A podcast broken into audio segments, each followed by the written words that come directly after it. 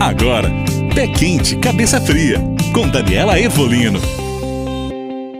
Olá, você está ouvindo Pé Quente, Cabeça Fria e eu sou a psicóloga Daniela Ervolino. O ingrediente de hoje para a felicidade são os relacionamentos. O estudo mais longo realizado até hoje conta com mais de 80 anos contínuos de análise dos mesmos participantes e suas famílias. Em 1945, a Harvard começou a analisar dois grupos de rapazes. Metade deles era do bairro mais pobre de Boston e a outra metade de um grupo de estudantes da Harvard. Após alguns anos, as esposas e descendentes foram incluídos nesse estudo. No início dessa pesquisa, perguntaram a esses rapazes o que era ser feliz para eles.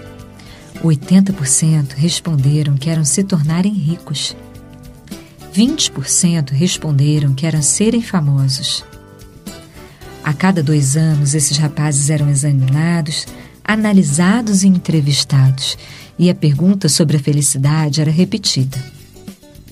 O que o estudo comprovou e segue comprovando, porque ele ainda segue sendo feito há mais de 80 anos, foi que a pergunta sobre felicidade acabou recebendo uma nova resposta. É mais feliz quem tem relacionamentos saudáveis. Quem tem relacionamentos saudáveis, o estudo comprovou, adoece menos, se cura com maior facilidade e rapidez, tem um índice muito menor de demência na velhice e se considera mais feliz. Quem é solitário, ou pior, quem tem relacionamentos tóxicos. Relacionamentos tóxicos foi o que foi comprovado ser o mais prejudicial que a solidão.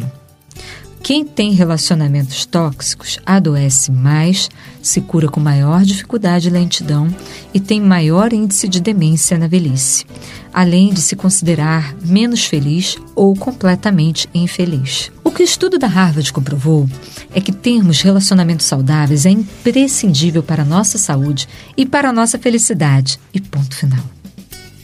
O ser humano é um ser gregário por natureza. Estamos sempre em busca de pertencimento.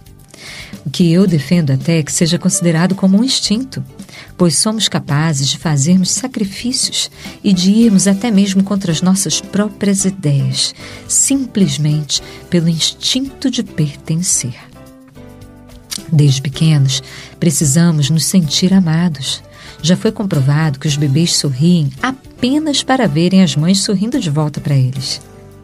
A criança que cresce sentindo que não é amada, visto querida, se torna um adulto com problemas sérios de autoestima e de relacionamentos. Pete Townshend, nos anos 20, aliás, aos 20 anos, escreveu uma música dizendo que queria morrer antes de ficar velho. Com 20 anos, né, a gente tem muitas ideias diferentes sobre velhice ele desmereceu a velhice como sendo algo infeliz. Depois de mais de 30 anos da música composta, ele foi entrevistado. E ele mesmo disse que se equivocou, que ele não se sentia menos feliz mais velho, que pelo contrário, a velhice foi comprovada pela ciência e por Pete como um momento de maior felicidade. A percepção da felicidade pode aumentar caso a pessoa tenha relacionamentos saudáveis. Isso é muito importante, né, gente?